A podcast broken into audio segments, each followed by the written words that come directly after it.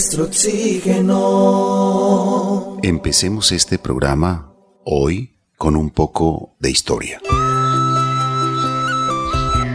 En 1973, el químico mexicano Mario José Molina se unió al grupo de trabajo del profesor Frank Cherron Roland en la Universidad de California, en los Estados Unidos.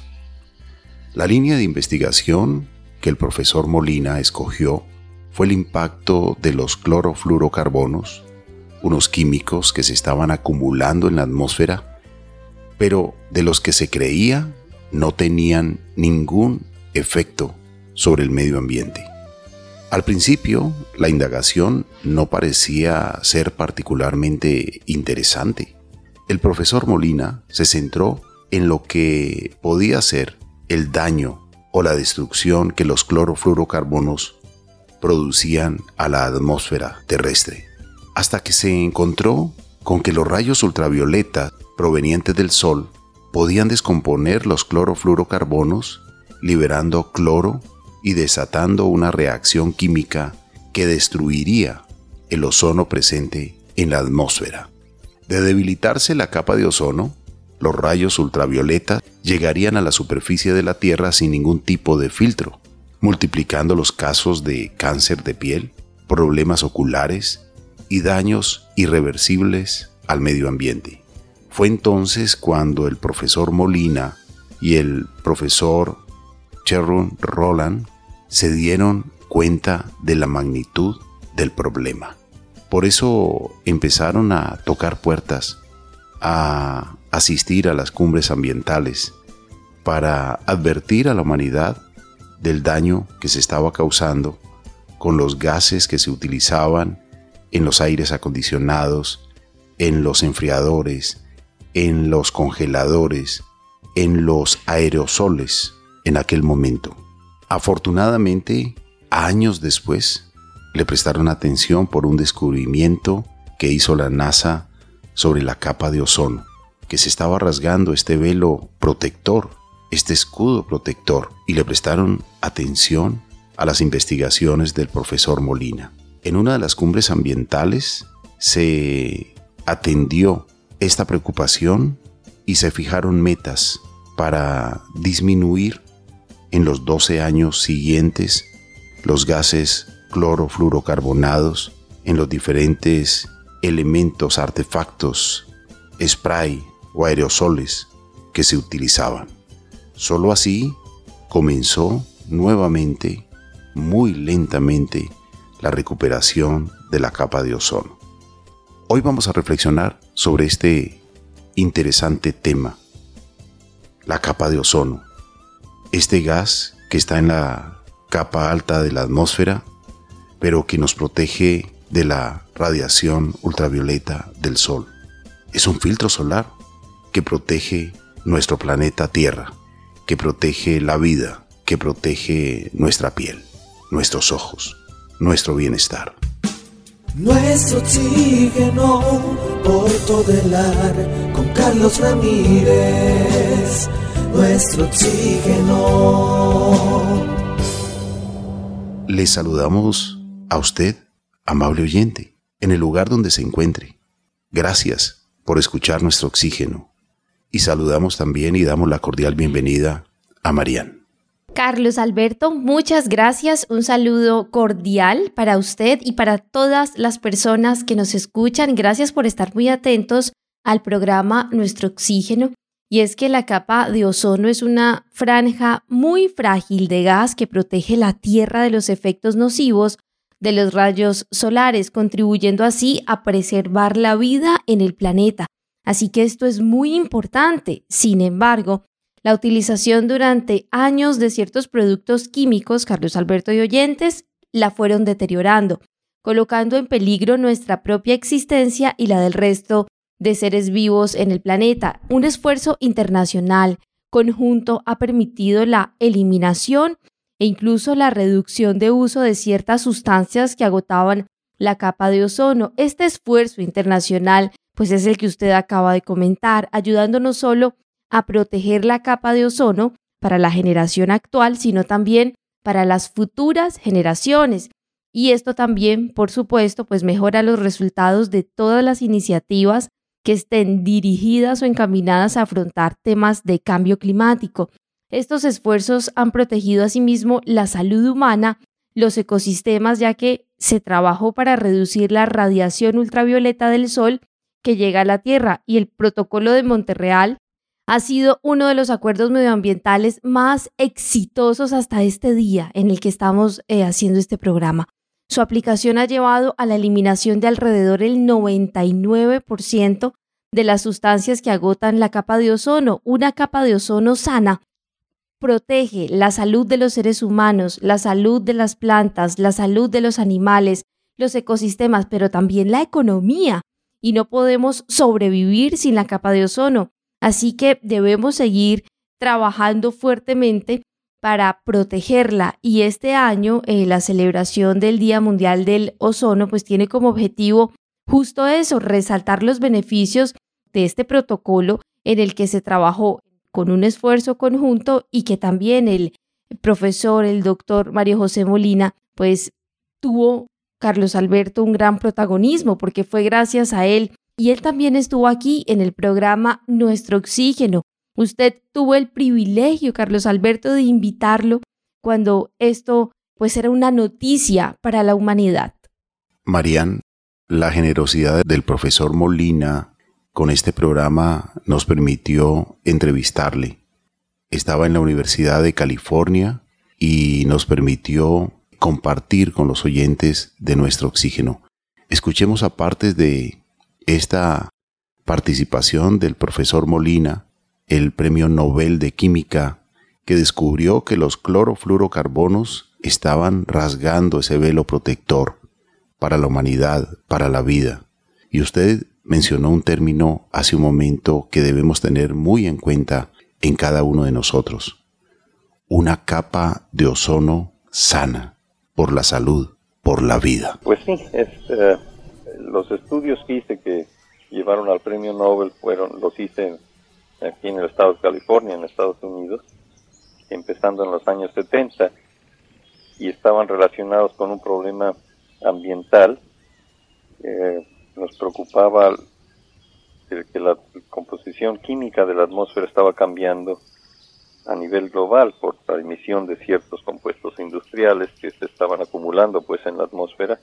Y con mi colega Sherry Rowland nos hicimos la pregunta de cuál es la consecuencia pues de, que estos compuestos muy estables de origen industrial estuvieran acumulándose en nuestro medio ambiente. Y eso fue pues lo que nos llevó a descubrir que había un problema serio originado pues por actividades de la sociedad que podía tener repercusiones a nivel global. Doctor, su descubrimiento pues ha sido reconocido a nivel mundial porque ¿Cómo es que para la época en que usted hace sus estudios logra descubrir que en esta fina capa de ozono, ese escudo protector que nos ayuda a la protección a los seres vivos de la acción directa de los rayos ultravioleta del sol, pues es lastimada o es dañada por unos gases que en ese momento pues estaban de moda. ¿Cómo fue esa experiencia, doctor? Sí, esa experiencia fue realmente un poco sorprendente porque estos gases, estos compuestos químicos no son de origen natural, pero se inventaron para sustituir a compuestos muy tóxicos que se usaban como refrigerantes pues hacia principios del siglo pasado y después tuvieron un auge económico muy fuerte porque también se empezaron a usar como propelentes en latas de aerosol, los aerosoles que usamos para el pelo, para desodorante, todo eso estaban usando estos compuestos. Entonces, la acumulación de estos compuestos en la atmósfera es el problema que decidimos pues atacar, ver cuál era el proceso natural que podía destruir a estos compuestos y llegamos a la conclusión lógica de que siendo tan estables no se iban a destruir como la mayoría de los cerca de la superficie del planeta, sino que iban a emigrar hasta la estratosfera, segunda capa que tenemos en nuestra atmósfera que precisamente tiene esa capa de ozono protectora, que es lo que filtra los, la radiación del sol que es dañina para la vida. Sin esa capa de ozono no hubiera podido evolucionar la vida como la conocemos. Y descubrimos que por encima de esa capa es donde estos compuestos industriales, los llamados TFC, es donde se destruyen.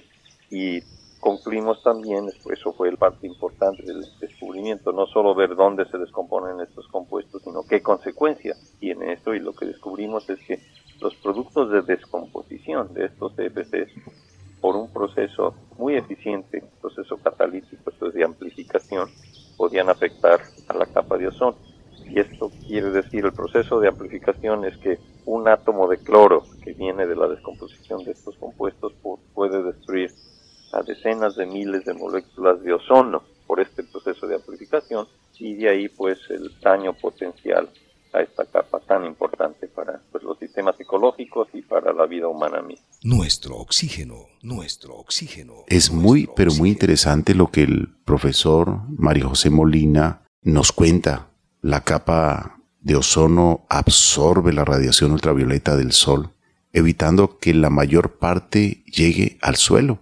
Y este proceso es importante porque la exposición a la radiación ultravioleta es un factor de riesgo principal para la mayoría de las afectaciones en la piel, incluso el cáncer.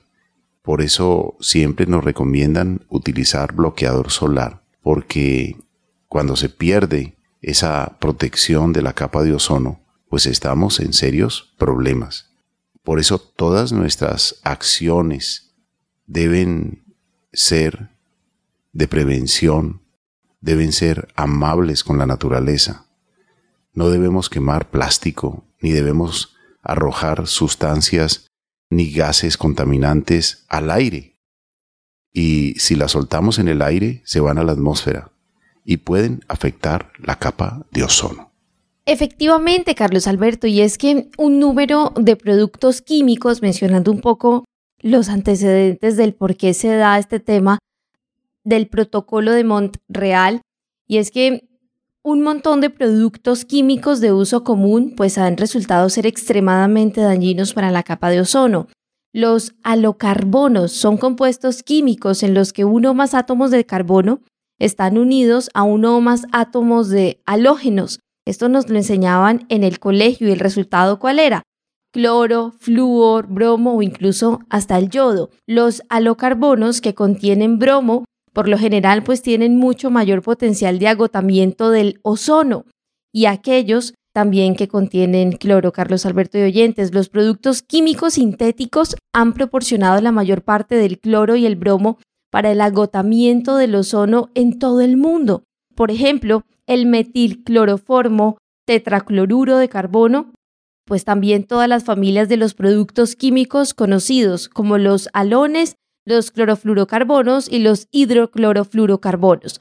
La confirmación científica del agotamiento de la capa de ozono pues impulsó a la comunidad internacional no solo a establecer este protocolo de Montreal, sino que también casi que de manera simultánea se dio el, convenio de Viena sobre la protección de la capa de ozono para establecer un mecanismo de cooperación y así tomar medidas para proteger la capa de ozono y esto se formalizó en el Convenio de Viena para la protección de la capa de ozono en el año de 1985. En aquel entonces participaron 28 países y por supuesto esto condujo a la redacción del protocolo de Montreal donde el profesor Mario José Molina pues fue casi que uno de sus creadores y trabajando en este tema de promover la conservación de nuestra capa de ozono y le agradecemos porque hoy Carlos Alberto personalmente me siento parte de esa próxima generación que necesitaba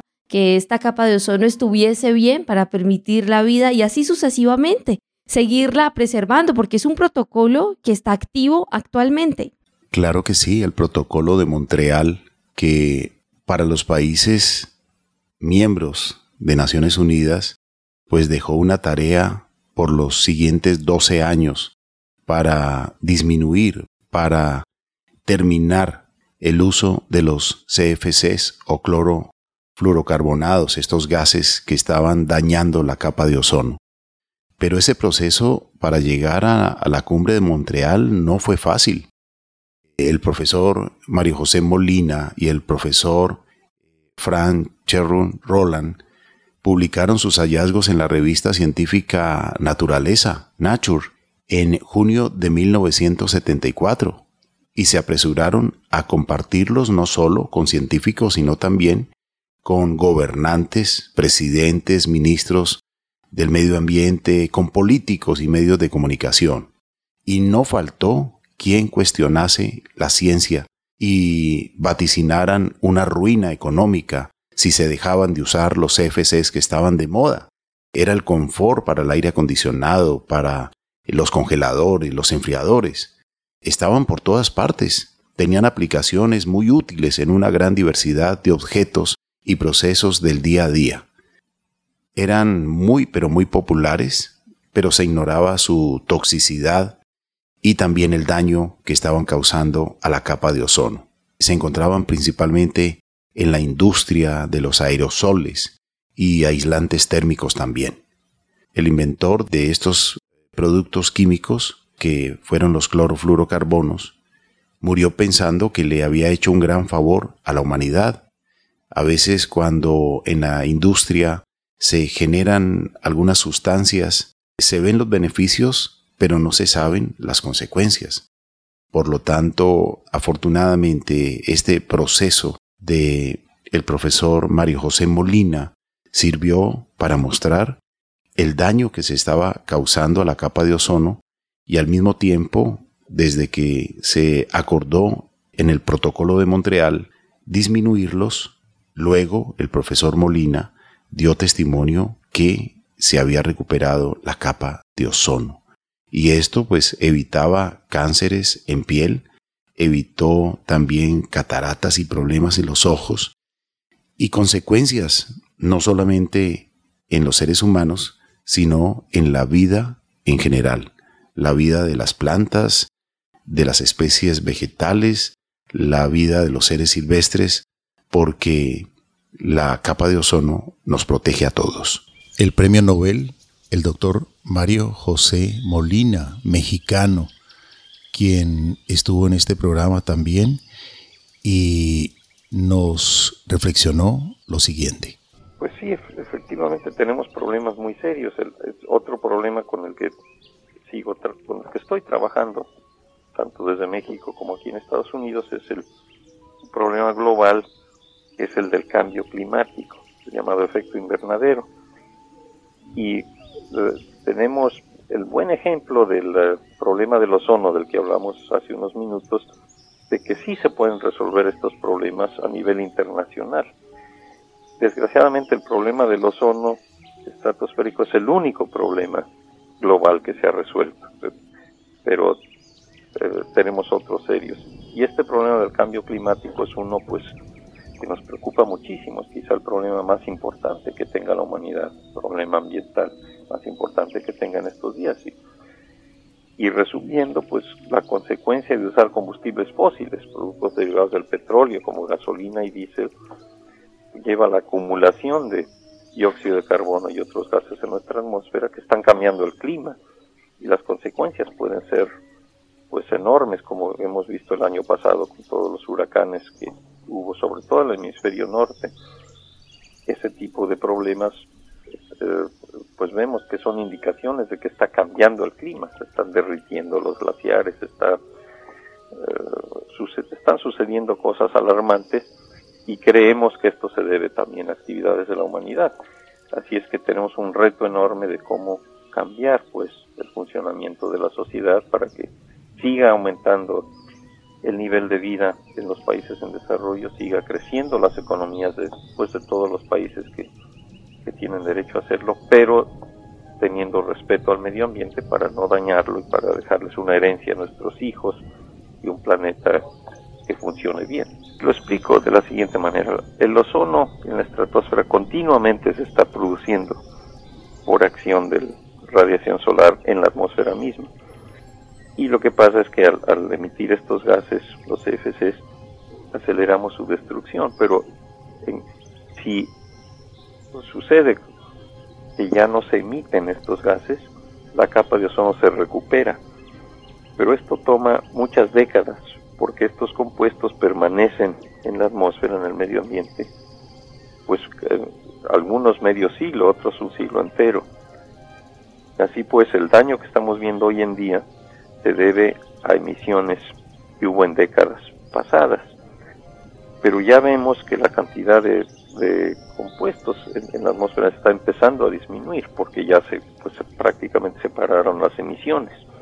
Así pues tenemos la expectativa que a mediados de este siglo va a haber una mejora ya muy notoria en la capa de ozono. Ya se empiezan a, se empieza a ver con claridad cómo pues está bajando la concentración de esos compuestos y cómo se empieza a recuperar la capa de ozono. Pero es un proceso, como digo yo, lento de, de varias décadas, pero es un logro de la humanidad, pues el, el haber podido empezar a resolver este problema. Tenemos que asegurarnos de que no se emitan otros gases que potencialmente puedan dañar a la capa de ozono. Doctor Mario José Molina, eh, las radiaciones UVB, esas eh, rayos ultravioletas, producen mucho daño a los seres vivos.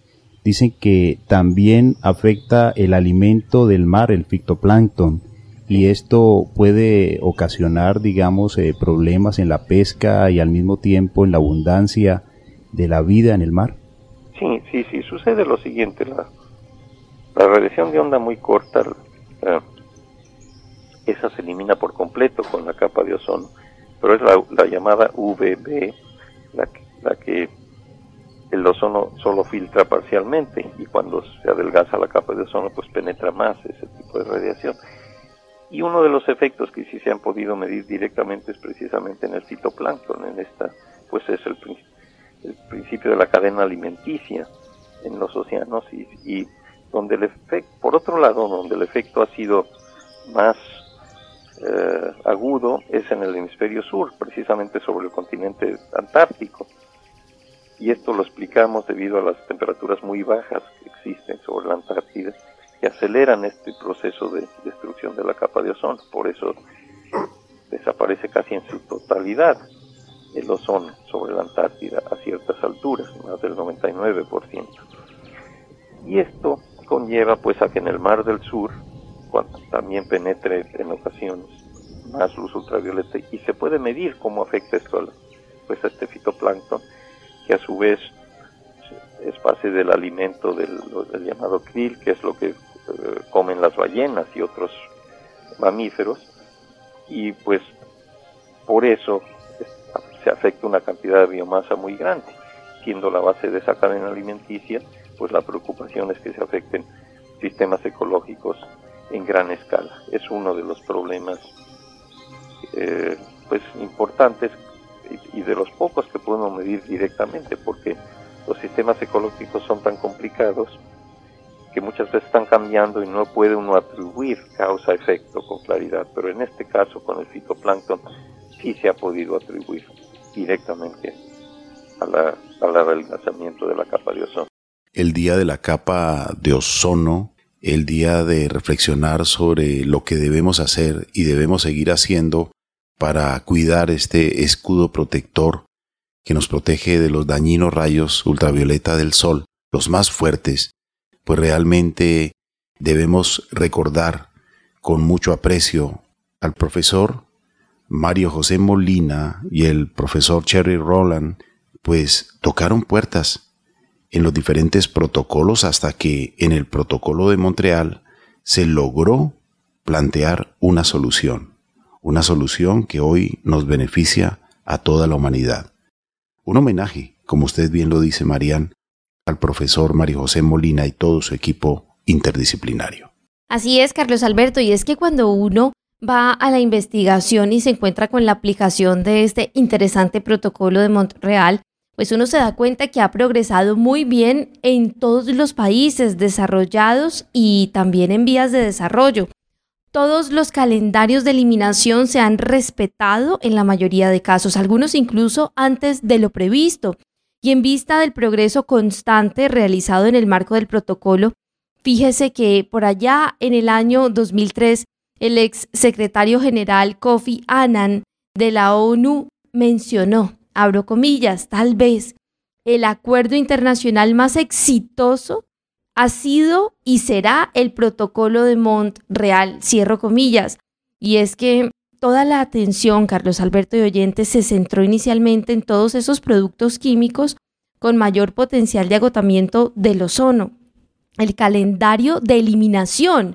Fíjense esto, de los clorofluorocarbonos se creó en 1992 para los países desarrollados y países en desarrollo. Y fíjense que aunque hubo una congelación por allá en el año 2015, la eliminación completa se proyectó para el año 2030 en los países desarrollados y 2040 en los países en vías de desarrollo. Qué importante, porque esto fue una ratificación universal de que necesitábamos un cambio. ¿Cuáles pueden ser esas consecuencias de la destrucción de la capa de ozono? Primero, con la luz solar pues nos llega la radiación ultravioleta procedente del sol. Es una radiación con energía suficiente como para interferir en ciertos enlaces de moléculas provocando cambios. Algunas de estas moléculas pues son impredecibles para la vida, por ejemplo, el ADN. Así que por lo tanto, los cambios producidos en la radiación ultravioleta pueden provocar grandes daños en estas moléculas y pues el ozono tiene una gran capacidad de absorber esta radiación y la capa de ozono actúa como un escudo que nos protege de ella. De allí la importancia, Carlos Alberto, de mantener saludable la capa de ozono, pues de otro modo sus consecuencias las vamos a notar en todos los sentidos. Aumento de cánceres, usted lo mencionaba, en la vegetación puede disminuir la fotosíntesis, el crecimiento y hasta la producción. Los ecosistemas marinos se afectan hasta los 5 metros de profundidad y disminuye la fotosíntesis del fitoplancton, que como lo hemos mencionado aquí en el programa Nuestro Oxígeno, casi que es la base de la cadena alimenticia. Por afanes, no vemos tanta belleza, no, por afanes, nos olvidamos de sembrar. Hoy la invitación entonces es para que sigamos siendo responsables.